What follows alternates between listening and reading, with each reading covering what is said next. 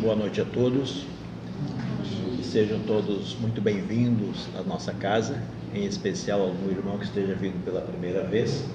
Que sintam-se em paz e possamos aproveitar a exposição da noite. Antes de iniciarmos as nossas atividades, apenas duas atividades a mais que nesse período de férias temos na casa, que é o atendimento fraterno. O que é o atendimento fraterno? Aquelas pessoas que estão passando por alguma situação, querem alguma explicação, ter uma conversa fraterna, então esse atendimento fraterno funciona das 19 horas às 20 horas. Continua também a campanha permanente, que é a campanha do quilo. Tá? Então você pede que a pessoa que possa trazer um quilo de alimento oferecível, até uma cesta básica, é muito bem-vindo. A gente arrecada esses, esses alimentos e no final do mês a gente forma as cestas básicas e entrega para famílias extremamente carentes, cadastradas na nossa casa. Dito isso, meus irmãos, vamos passar então para o momento da nossa prece inicial, para darmos início à atividade da exposição doutrinária, onde convidamos todos a elevar o pensamento a Deus, a Jesus, ao nosso anjo de guarda, ao mentor espiritual desta casa, Bezerra de Menezes, e agradecer por aqui estarmos e podermos refletir sobre a vida. Pai nosso, que estás nos céus. Santificado, Senhor, seja o teu nome. Venha a nós o teu reino. Seja feita a tua vontade, assim na terra como nos céus. O pão nosso de cada dia dai-nos hoje, Senhor. Perdoa as nossas dívidas, assim como nós perdoamos quem nos deve. Não deixa, Pai amigo, cairmos nas tentações e livra-nos de todos os males. E assim damos por aberto nossa atividade doutrinária na noite de hoje. A exposição da noite está a cargo da nossa irmã Janete Triques, trabalhadora do Centro Espírita Seara de Jesus, cidade de Cristil, e que aceitou com bom grado o nosso convite para nos trazer a exposição, fazer a exposição da noite. E o tema é Jesus, médico e professor. Vamos envolver nossa irmã nosso melhor sentimento para que ela consiga trazer, como sempre fez, a sua exposição da noite, para nos auxiliar no nosso cotidiano e que com certeza ela preparou com muito carinho. Está com a palavra, minha irmã.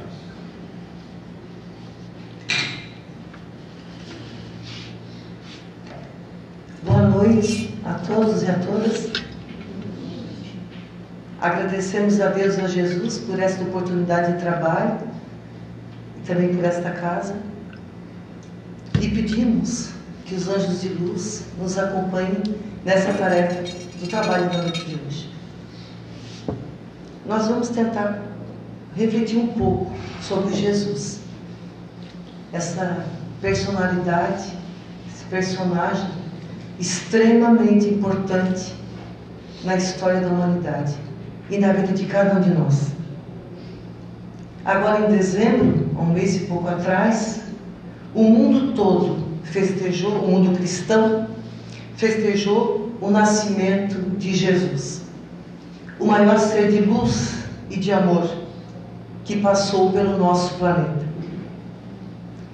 O nascimento de Jesus foi um acontecimento tão importante que dividiu a história da humanidade terrestre em dois grandes períodos: antes de Cristo e depois de Cristo.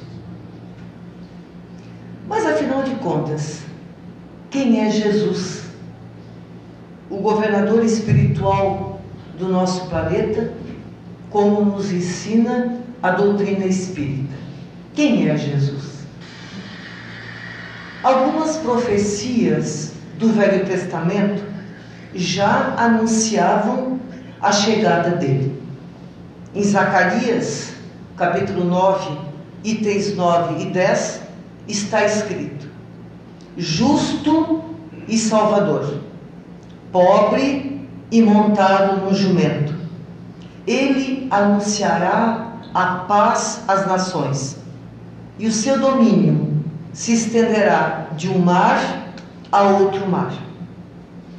No livro A Caminho da Luz está escrito: É Ele que carregará o fardo pesado das nossas culpas e dos nossos sofrimentos, tomando para si todas as nossas dores. No Novo Testamento, também já encontramos sinais e previsões da chegada do nascimento de Jesus entre nós. Está escrito no Novo Testamento. Disse-lhe então o anjo: Maria, não temas, porque achaste graças diante de Deus. E eis que de teu ventre conceberás e darás luz a um filho, e porreás o nome de Jesus. Ele será grande e será chamado Filho do Altíssimo, e o seu reino não terá fim. Pastores que naquela época estavam nas imediações de Belém perceberam o nascimento de Jesus, o momento do nascimento de Jesus.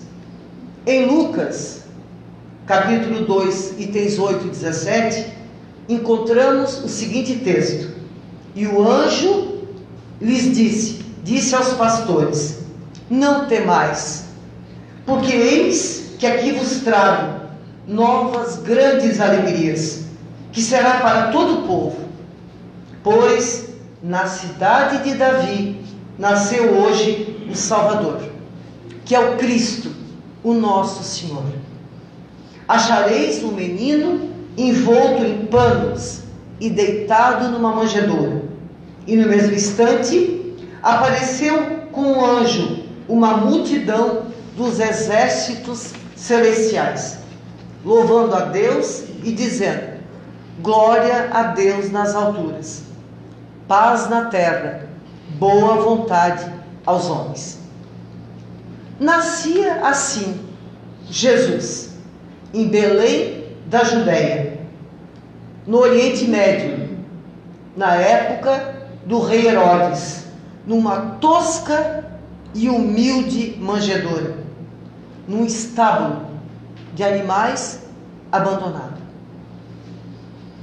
Quando terminou o reinado de Herodes, aquele que naquela época provocou a matança de muitas crianças, e que todos nós já estudamos sobre isso, Jesus e seus pais, Maria e José, então voltam do Egito.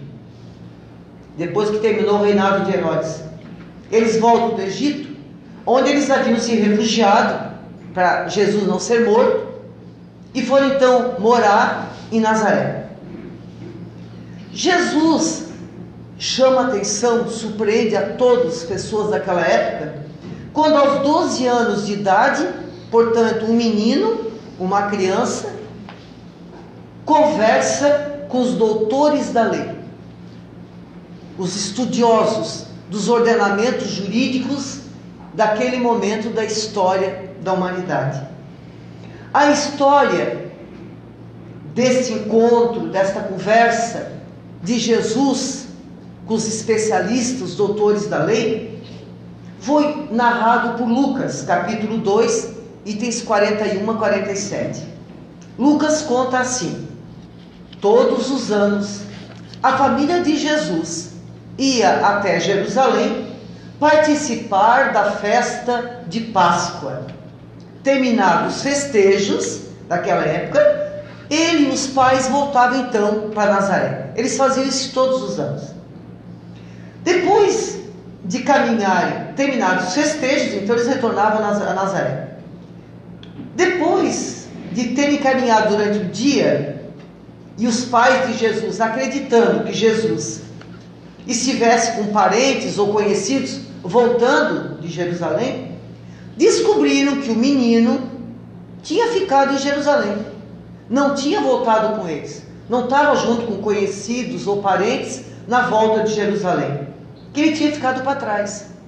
Então, os pais de Jesus, como todo pai e mãe, preocupado com o menino de 12 anos que tinha ficado na cidade, resolveram então voltar para Jerusalém. E eles voltam. E na volta eles encontram Jesus conversando, dialogando com os doutores da lei. Todos que ouviam Jesus, menino de 12 anos, ficaram, ficavam admirados com a inteligência que ele tinha e com as respostas que ele dava aos especialistas, aos doutores da lei. Os historiadores, de uma forma geral, não sabem dizer o que aconteceu com Jesus dos 13 aos 30 anos de idade. Existem, na verdade, muitas especulações sobre o que teria acontecido com ele nesse período. Mas ninguém sabe dizer ao certo o que aconteceu naquele período dos 13 aos 30, onde não aparece registros dele, do que ele esteja fazendo, onde é que ele esteja. Na obra espírita A Caminho da Luz, página 106, está escrito o seguinte: Há quem o veja naquele período, dos 13 aos 30 anos, entre os essênios, os essênios, aprendendo as suas doutrinas, as doutrinas dos essênios. Antes então de começar o seu trabalho de evangelização, porque o trabalho dele de evangelização será dos 30 aos 33.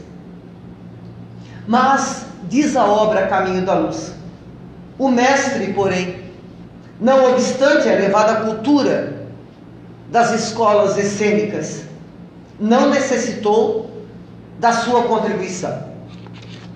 No Evangelho, segundo o Espiritismo, bem no início do Evangelho, na introdução, na, onde fala das notícias históricas, fala um pouco quem são os essênios, que geralmente se diz Jesus não tem registro dos 13 aos 30, porque estaria estudando com os essênios. Mas quem eram os essênios? Então, aqui na introdução do Evangelho Espírita está escrito que eles formavam uma associação moral e religiosa, geralmente viviam em mosteiros, tinham costumes brandos e virtudes austeras, ensinavam o amor a Deus e o amor ao próximo, falavam sobre a imortalidade da alma e acreditavam na ressurreição. Viviam em celibato, condenavam a escravidão e a guerra, punham em comunhão todos os seus bens e se entregavam à agricultura. Os essênios eram contrários aos saduceus e aos fariseus, né, e todos nós sabemos por quê. E também que pelo gênero de vida que os essênios levavam, eles se assemelhavam muito aos primeiros cristãos. E os princípios da moral que eles professavam induziram muitas pessoas, então, por esses atributos todos, e por eles ser como eles eram e viver como viviam, é que faz muita gente supor então que Jesus, dos 13 aos 30, tenha ficado com eles, estudando com eles. Antes de dar então né, início à sua missão de evangelização. É certo que ele há, que Jesus há de ter conhecido os essênios, mas nada prova que se ele houvesse filiado né, ao grupo, aos essênios. Sendo, pois, hipotético tudo que se escreveu sobre a permanência de Jesus entre eles. Mateus, capítulo 3 e 4, itens 13 a 17, 12 a 17, conta que Jesus vem da Galileia para ser batizado no Rio Jordão. Tempos depois, sabendo que seu primo João estava preso, ele então retorna para Galileia e deixando Nazaré, vai morar então na cidade marítima de Cafarnaum, para que então fosse cumprido o que tinha sido escrito pelo profeta Isaías. Desde então, já com 30 anos de idade, Jesus então começa agora, com 30 anos, o seu trabalho de pregação, de evangelização. Mateus capítulo 4, item 23, conta que Jesus andou por toda a Galiléia, ensinando nas sinagogas, anunciando a boa nova do reino de Deus e curando as enfermidades e as doenças graves do povo da época. Jesus tinha o costume, o hábito de ir ao encontro do povo, a fim de levar sua mensagem de amor à humanidade.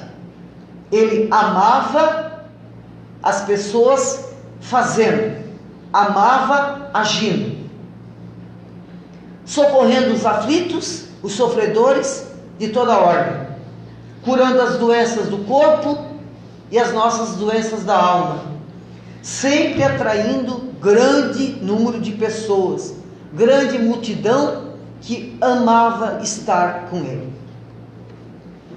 Nosso irmão José Carlos de Luca, no livro Alguém me tocou, lembra que Jesus não foi um profeta teórico que só falava. Diante da multidão faminta, ele agiu multiplicando pães e peixes. Junto aos doentes e aos enfermos do corpo e da alma, Jesus realizou inúmeras curas. Quem de nós que estuda o Evangelho e quando lembra dos ensinos de Jesus e das curas de Jesus, não lembra da cura dos cegos, dos leprosos, dos paralíticos, de todo tipo de doença na época. O evangelista Mateus conta que Jesus andou por toda a Galiléia, realizando o seu ministério de amor, distribuindo palavras de esperança e de alegria. Jesus nunca foi um homem triste, mal-humorado, ao contrário do que muitas vezes a gente supõe. No tempo de Jesus, a Galileia, onde ele trabalhou muito, era uma das províncias da Palestina, formada por cidades como Nazaré, Cafarnaum, Magdala, Tiberíades, Corazim, eram cidades que faziam parte da Galileia, que era uma das províncias da Palestina. Jesus passou por todas essas cidades e não passou como turista. Em todas elas, ele deixou a sua marca de amor. Cristo, na verdade, foi um peregrino de amor entre nós. Ele não se limitou a permanecer na cidade de Nazaré, onde ele foi criado. Ele visitou as demais cidades da Galiléia e cidades de outras províncias, como Judéia, Samaria e companhia. A Palestina foi um território de passagem das grandes civilizações da época e anterior à época de Jesus. A Palestina pertencia ao Império Romano. Calcula-se que naquela época a Palestina tinha uma extensão territorial de aproximadamente 240 quilômetros. Jesus percorreu toda a Palestina e mais de uma vez, mais de uma vez. E o mais incrível é que ele fez tudo isso sem usar trem, não usou avião, porque nada disso havia na época dele. Então não havia trem, não havia carro, não havia avião, não havia moto, não havia bicicleta.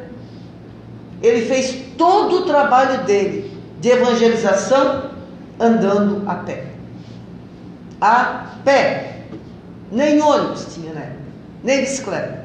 Fez tudo a pé fez a pé, tá, andando a pé de sandálias. Na época também não tinha tênis para amortecer a caminhada. Então era de chinelinho, sandalinha, bem simples. Além de caminhar e de chinelinho, ele enfrentou vento empoeirado, clima quente, fortes tempestades, Nessas longas viagens empreendidas por Jesus, ele não tinha hotel para se hospedar também. Não tinha onde ficar, não tinha hotel. Então, quando ele não podia se hospedar na casa dos seus discípulos, geralmente ele ficava na casa de Simão Pedro. Era a casa que ele mais ficava. Mas quando ele não podia se hospedar na casa dos seus discípulos, ele se recolhia ao abrigo de árvores grandes, frondosas. Ficava lá recolhidinho, orava a Deus Pai, contemplando então as estrelas do firmamento. Uma vez ele chegou a dizer que ele não tinha nenhuma pedra aonde pudesse deitar a cabeça depois de um dia de caminhada e de muito trabalho.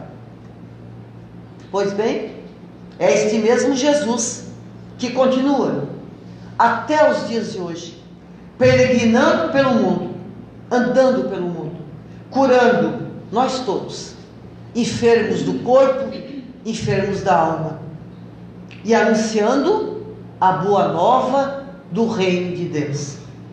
Em Mateus 4, 23, o evangelista destaca dois aspectos muito importantes de Jesus na sua missão: o Cristo Salvador e o Cristo Redentor, o Cristo médico, o Cristo professor. Duas tarefas que ele desenvolveu o tempo todo junto, fazendo as duas coisas. O Cristo Salvador é o Cristo que nos cura, é o Cristo que nos salva, é aquele que nos socorre nos nossos momentos de dor, de aflição, de angústia. É aquele Cristo que andou por toda a Galileia, curando as enfermidades, as nossas enfermidades, do corpo e da nossa alma.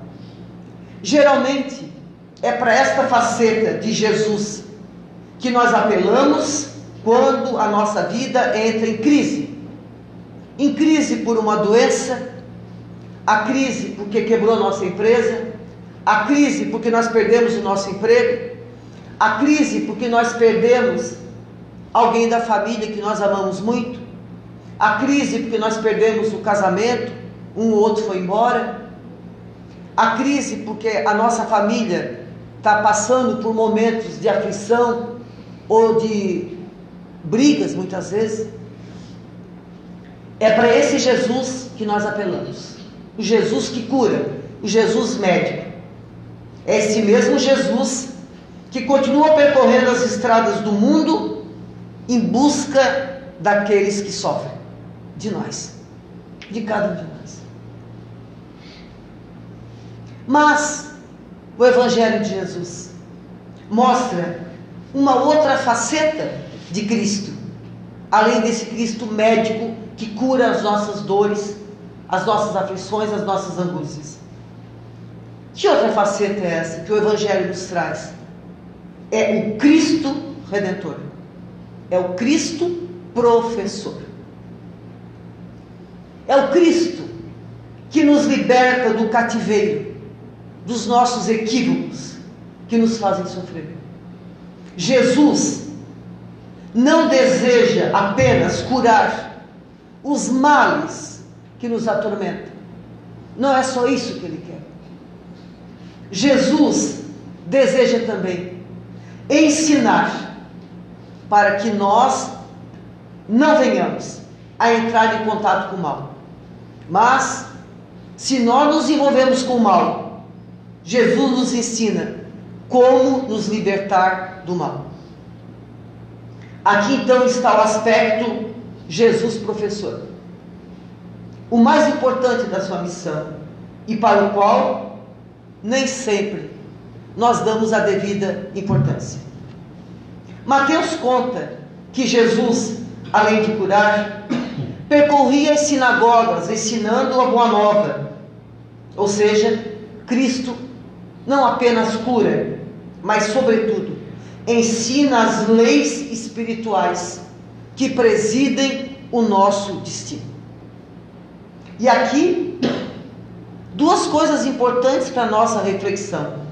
Por que, além de curar, Jesus nos ensina?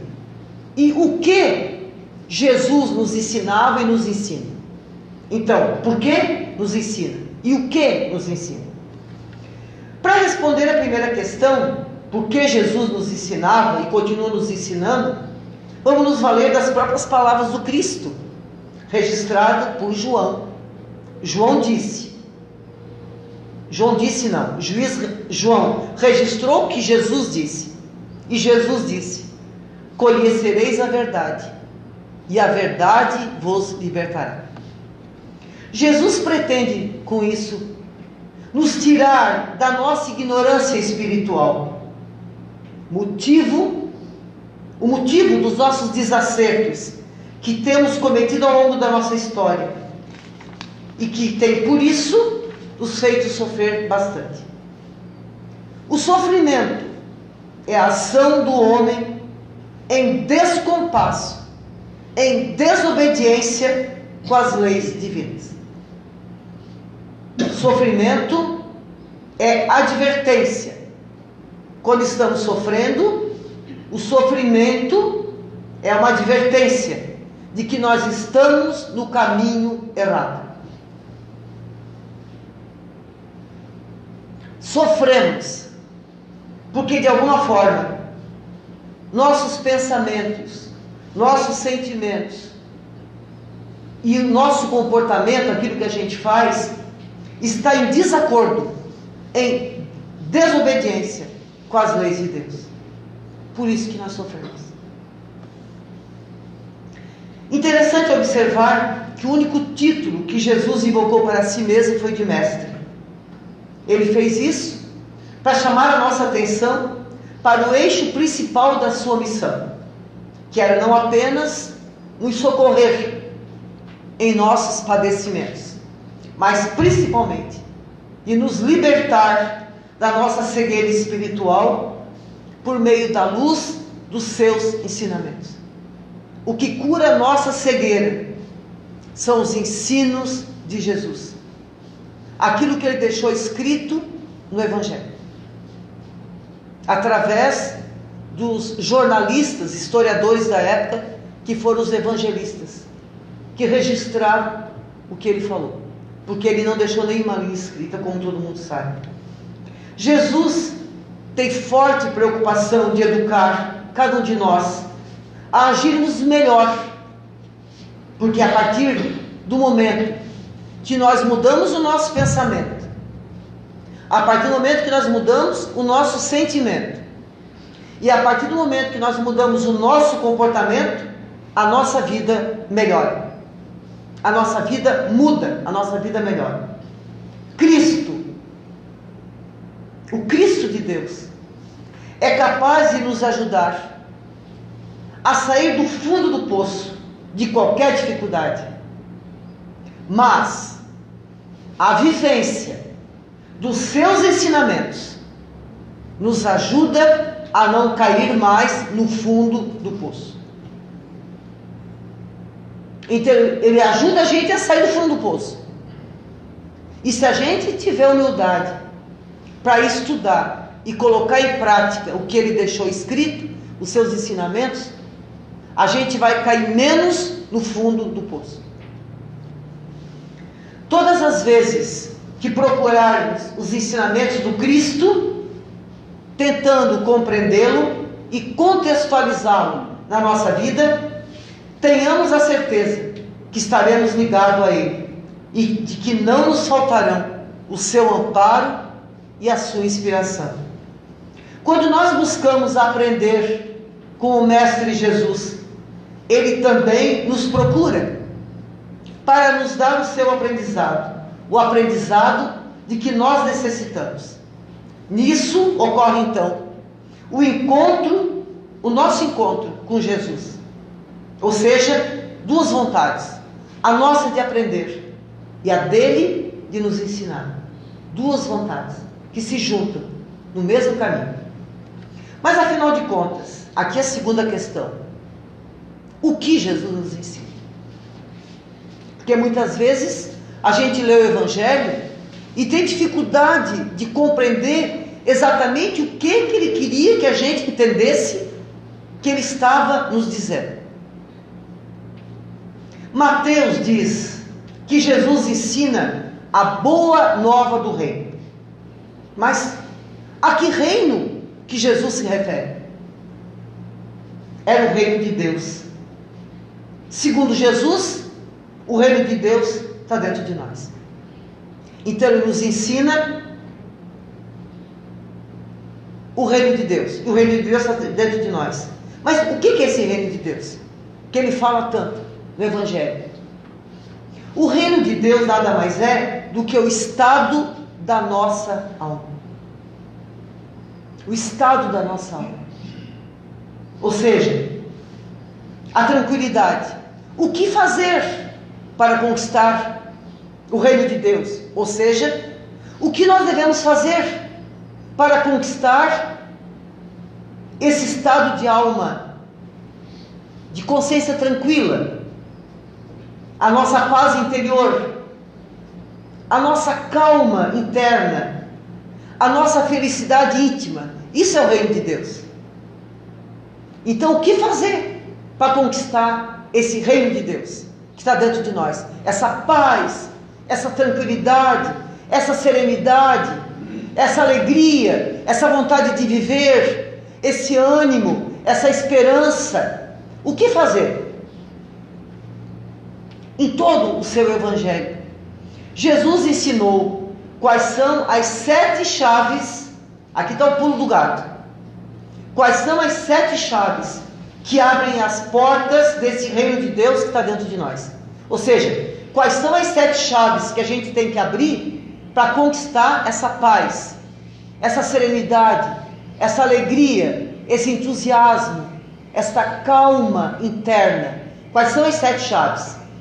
Aqui são, estão elas: humildade. Uma das chaves para a gente ser feliz, conquistar a paz, a harmonia, a serenidade, a tranquilidade, a felicidade íntima, nos tornarmos pessoas humildes. E o que é humildade? É a gente ter a consciência do nosso tamanho. Eu gosto de brincar e dizer que tem alguns lugares que a gente pode ir para ver o nosso tamanho. Por exemplo, quando a gente acha que já está rico, deve entrar dentro de um banco. Lá a gente vai saber o tamanho da nossa miséria. Quando a gente se achar muito inteligente, muito sabido de alguma coisa, a gente deveria entrar numa biblioteca sentar numa cadeira, ficar olhando os livros e o tamanho da nossa ignorância. Quando a gente achar que está vendendo saúde, ou que sabe tudo sobre a nossa saúde, entrar numa farmácia. O que seríamos de nós? O que seria de nós sem aqueles remédios maravilhosos que fazem a gente estar de pé e trabalhando e lutando, né? Todos os dias. Agora, se nada disso funcionar para a gente começar a aprender a humildade como virtude, que abre as portas da felicidade íntima, a gente deve então conversar com a nossa família. As melhores pessoas para dizer o nosso tamanho é o nosso marido, a nossa esposa, é os nossos filhos, é os nossos irmãos, eles sabem o nosso tamanho. Então, eles são as pessoas que Deus coloca perto de nós para a gente aprender a ser humilde, saber o nosso tamanho. A segunda chave da felicidade íntima, da paz, é a misericórdia. O que, que é misericórdia? Que virtude é essa? Que eu também não tenho, também sou aprendiz, estou me esforçando, como diz Chico, a gente está a caminho, está se esforçando, ainda não temos essa, essa virtude. Mas o que, que é a, a misericórdia? Nos colocar no lugar do outro, enxergar o outro e as necessidades do outro. Quem é o outro? Por que, que ele age como ele age? Por que, que ele faz o que ele faz? Por que, que ele diz o que ele diz? Será que se eu tivesse o histórico de vida desta pessoa, eu talvez não agiria até pior do que ele? Né? Então, misericórdia. Desapego. Terceira chave da paz íntima, da felicidade. O desapego. As coisas são importantes, as coisas materiais são importantes. Mas nós não podemos ou não devemos dar para elas mais importância do que elas têm. A importância tem que ser na medida certa. Ou seja, quando a gente se apegar muito a coisas materiais, a pessoas, a cargos, a posições, a situações, nós devemos lembrar que na nossa vida tudo é passageiro, tudo é transitório. Se desapegar. É uma virtude que eu também não tenho. Também estou me esforçando. Quarta virtude: o perdão. O perdão. Aprender a perdoar. Esse para mim é um dos mais difíceis. Também não tenho. Ainda não sei. Mas também estou me esforçando. Claro que tem coisas que aconteceram na história da humanidade que nós não devemos perdoar. Porque não merecem ser esquecidos. Não devem ser esquecidos. Por exemplo, fascismo, o nazismo, o holocausto, a bomba atômica, a Inquisição. A gente não deve perdoar. Por quê? Porque se a gente perdoar, a gente pode esquecer e eles podem acontecer de novo. Então tem coisas que a gente não deve perdoar e não deve esquecer.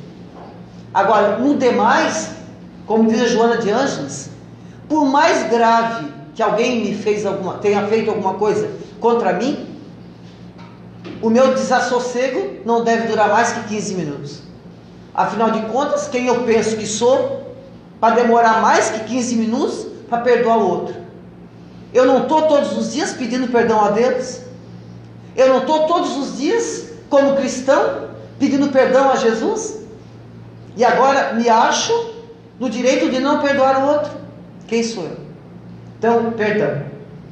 A quinta chave da paz íntima é a fé. Confiar em Deus, confiar em Jesus e nós mesmos. Ou seja, tudo que nos acontece, tudo, sem exceção, é para o nosso bem. Mesmo que a gente não seja capaz de compreender naquele momento. Confiemos em Deus e colocamos, façamos a nossa parte. E o resto deixemos na mão dele. Porque ele nos conheceu e nos conhece ontem, hoje e amanhã. Então ele sabe melhor do que nós o que é melhor para nós. Sexta chave da felicidade, a perseverança. Ou seja, ainda não somos quem nós deveríamos ser, mas já não somos quem nós éramos, nesta ou em outras existências, porque somos espíritos imortais. Não somos ainda quem a gente deveria ser. Mas também a gente não é mais quem a gente foi, graças a Deus. A sétima chave, o amor, que pacifica, que alegra, que nos motiva. Então, meus amados irmãos e irmãs, o exercício de cada uma dessas virtudes vai abrindo então as portas da felicidade em nossa vida. Pois entrar no reino de Deus é encontrar a felicidade, encontrar a paz que tanto sonhamos e que está dentro de nós. Essas virtudes, essas chaves, humildade, misericórdia, perdão, fé, desapego, perseverança, amor, essas virtudes, elas ajudam a curar as nossas aflições as nossas enfermidades, as doenças que nós todos trazemos.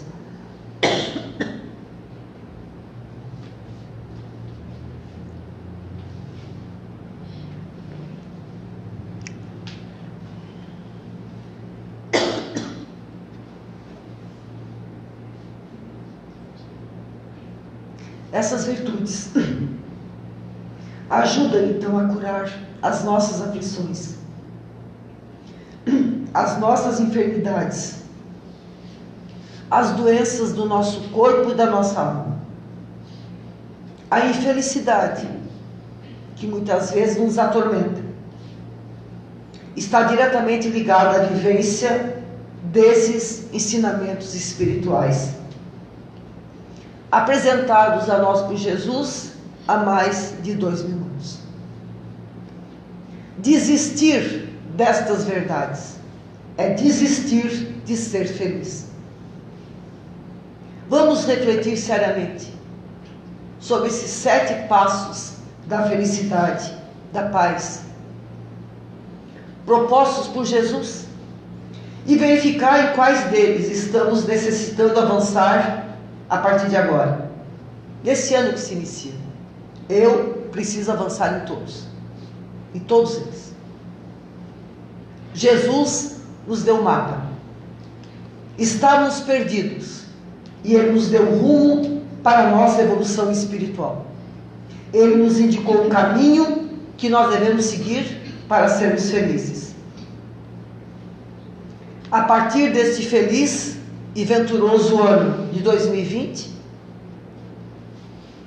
é muito importante que só façamos os outros o que gostaríamos que eles fizessem a nós.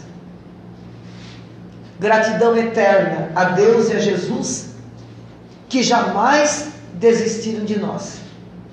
E gratidão imensa a esta casa, aos meus queridos e amados irmãos desta casa, do Consolador Prometido de Sara, que me deram na noite de hoje essa oportunidade de trabalho. E a minha gratidão a cada um de vocês que me deu oportunidade de enxergar o que eu ainda não sou. A paz de Jesus esteja sempre com todos nós.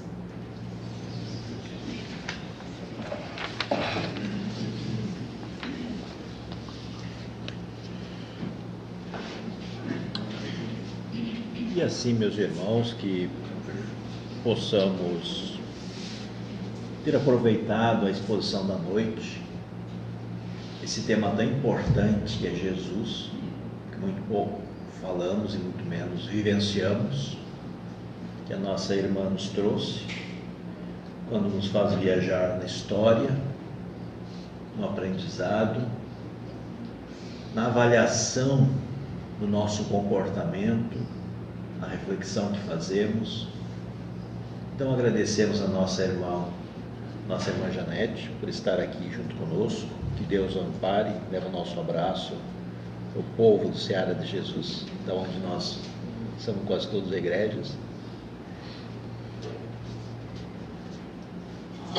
Então, meus irmãos, passemos agora à parte seguinte da nossa atividade, que é aquele momento em que todos nós podemos auxiliar mas como auxiliar?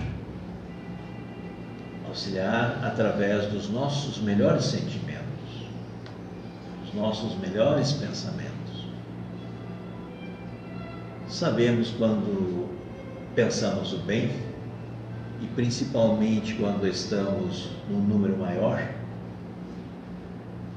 nós temos a capacidade de produzir através dos nossos sentimentos os elementos necessários que irmãos amigos da espiritualidade que se fazem presente em reuniões como esta, que visam o bem, o esclarecimento,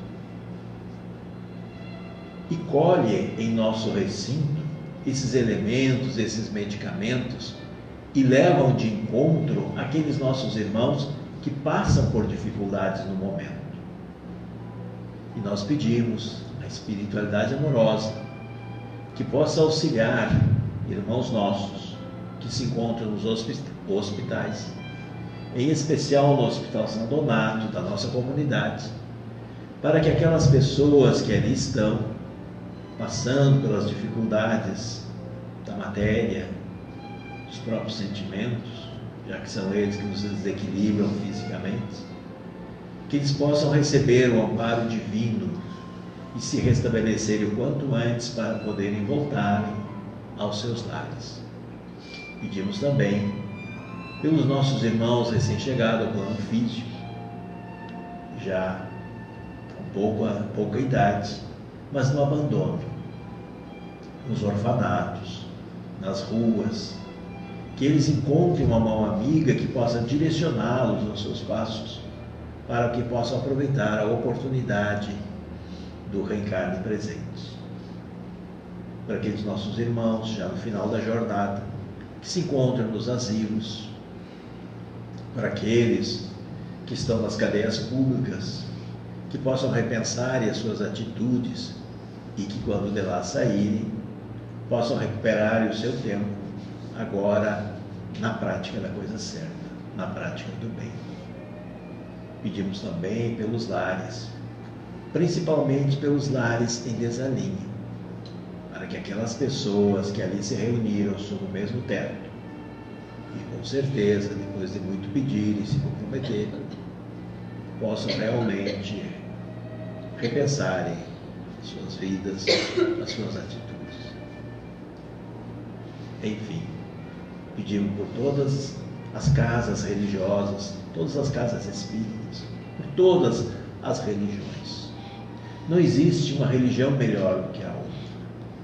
Qual é a melhor religião? É aquela que te faz melhor. É este o grande objetivo de todas as crenças, nos fazer pessoas melhores. Então, se a minha crença me faz melhor, eu estou na crença correta.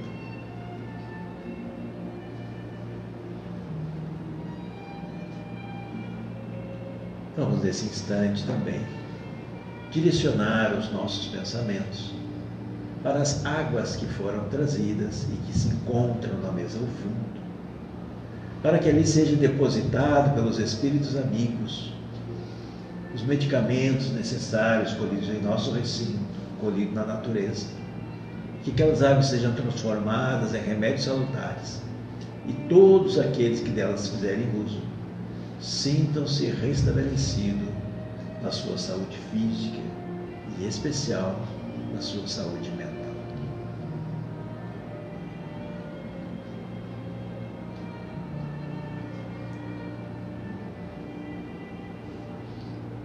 E agora só temos a agradecer. Agradecer através da prece que o Mestre nos ensinou tenhamos aproveitado a exposição da noite, também colocado pela nossa irmã, e que possamos colocar em prática nas nossas atitudes. Então te agradecemos, Senhor, Mestre Jesus, através da prece que nos ensinou. Pai nosso, que estás nos céus, santificado, Senhor, seja o teu nome venha a nós o teu reino. Seja feita a tua vontade, assim na terra como nos céus. O pão nosso de cada dia dai-nos hoje, Senhor. Perdoa as nossas dívidas, assim como nós perdoamos quem nos deve. Não deixa, Pai amoroso, cairmos nas tentações e livra-nos de todos os males. E assim damos por encerrada a primeira parte da nossa atividade, essa atividade doutrinária. Temos agora o passe, pedimos o silêncio, que não levante todos ao mesmo tempo. Obrigado e uma boa semana,